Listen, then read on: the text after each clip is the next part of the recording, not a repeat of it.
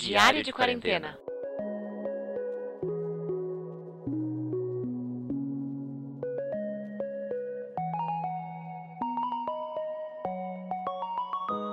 Olá, pessoal, sejam bem-vindos novamente a mais um Diário de Quarentena.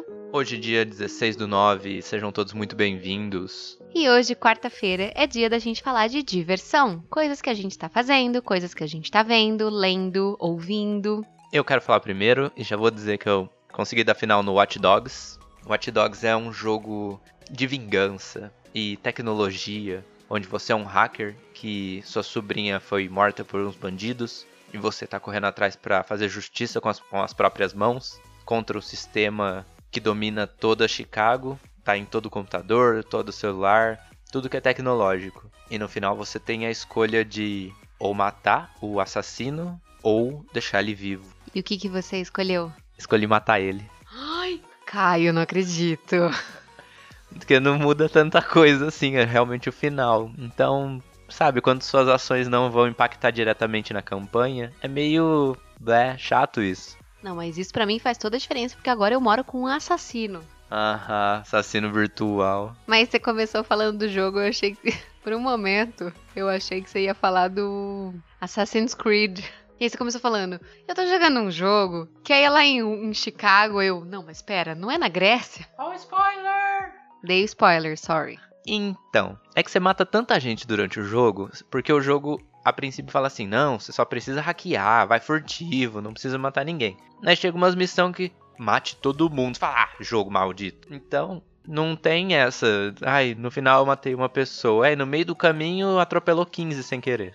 Sabe? Não, não pesa tanto essa escolha final, por isso. Bom, essa semana eu andei com o meu livrinho do Modern Love. É, li várias historinhas e aí teve várias histórias engraçadas também que aconteceram de pessoas descobrindo amor em lugares inusitados, em até amizades e casamentos que não deram certo. Então, essa coluna do New York Times é muito legal. Recomendo a vocês lerem também ou comprarem o livro. Eles fazem o apanhado de todas as melhores histórias do ano e publicam. Então é muito bonitinho o livro. E várias dessas histórias, a gente já falou aqui antes, estão naquela série Modern Love homônima, que tem no Netflix, talvez, Amazon Prime, eu acho. Uma dessas, né? São as únicas opções. Se não é no catálogo vermelho, é no catálogo azul. que mais? Eu terminei a Little Fires Everywhere, que é uma série que, nossa, me pegou nesses últimos tempos. Acho que na última semana eu assisti vários episódios, terminei a metade final e foi muito boa. Já tô assim, cadê temporada 2? Porque é muito legal.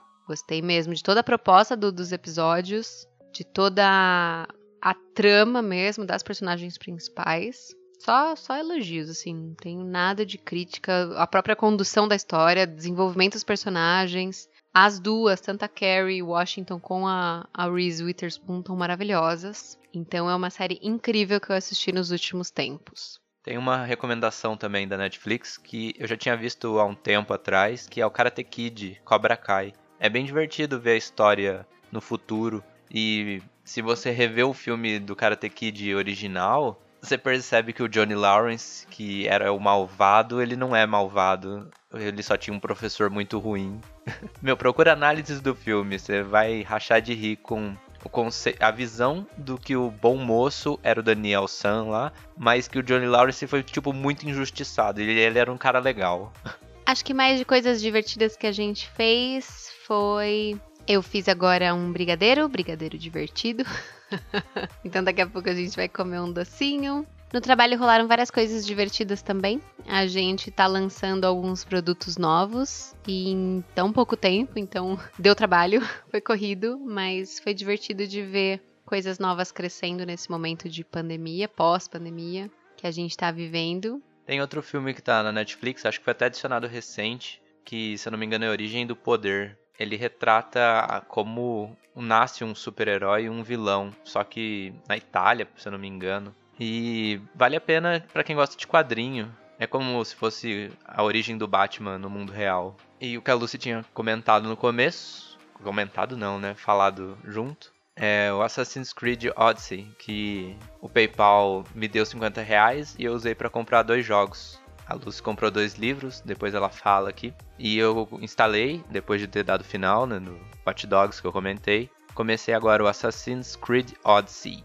que retrata aquele período da Grécia, Leônidas, e exploração marítima com Ilíada, sabe? As histórias antigas. E tô gostando bastante do jogo. Exploração, mundo aberto, RPG, com evolução de personagens e itens história e side quest, bem, bem legal. Tava num preço bem barato, né? Que o cupom era de 50, saiu R$ 49,99 e veio Assassin's Creed 3 junto também. Então, dois por um, maravilhosa promoção, de graça, só alegria, diversão, emoção. É, e eu com os meus 50 reais do PayPal comprei dois livros que já chegaram, precisamos ir lá buscar na administração do condomínio que é o A Vida Não É Útil e o Porque Lutamos da Manuela Dávila. Contraponto bonito entre Caio e Lucimara, né? Por que contraponto? O que cada um faz com o seu dinheiro não esperado. Uns compram livros, outros compram jogos, mas todo mundo segue feliz. É, o que traz diversão para cada um. Eu queria comprar um jogo, né? Mas não quiseram, que é o Detroit Become Human. Ela queria comprar um jogo com meu dinheiro. Eu ia pagar os outros 20. E os 50? Caio não entende. Ele também ia jogar esse jogo, porque ele jogou pouquinho, uma vez só. E ele. Esse jogo é maravilhoso. Sério. Esse jogo é maravilhoso. Faz sua recomendação, fala por quê. Esse jogo é maravilhoso por toda a jogabilidade dele e porque ele tem uns gráficos incríveis. E é tipo de jogo que eu gosto, que é de decisão. Você vai construindo a história e você tem N possibilidades. Você não tem um fim possível, você tem um milhão de fins e um milhão de caminhos que você pode percorrer dentro da história para chegar naquele fim. Então, é, para mim, é um cenário perfeito. Realmente, quando foi lançado, era uma das maiores árvores de decisões que tinha esse jogo caminhos e ocorrências, tipo, o que você fez vai repercutir na linha de outro personagem. É bem bacana, mesmo eu não tendo jogado, eu vi muita coisa boa sobre. Acho que é isso aí, pessoal. Encerramos por aqui hoje com nossa quarta-feira de diversão. Beijos e até amanhã.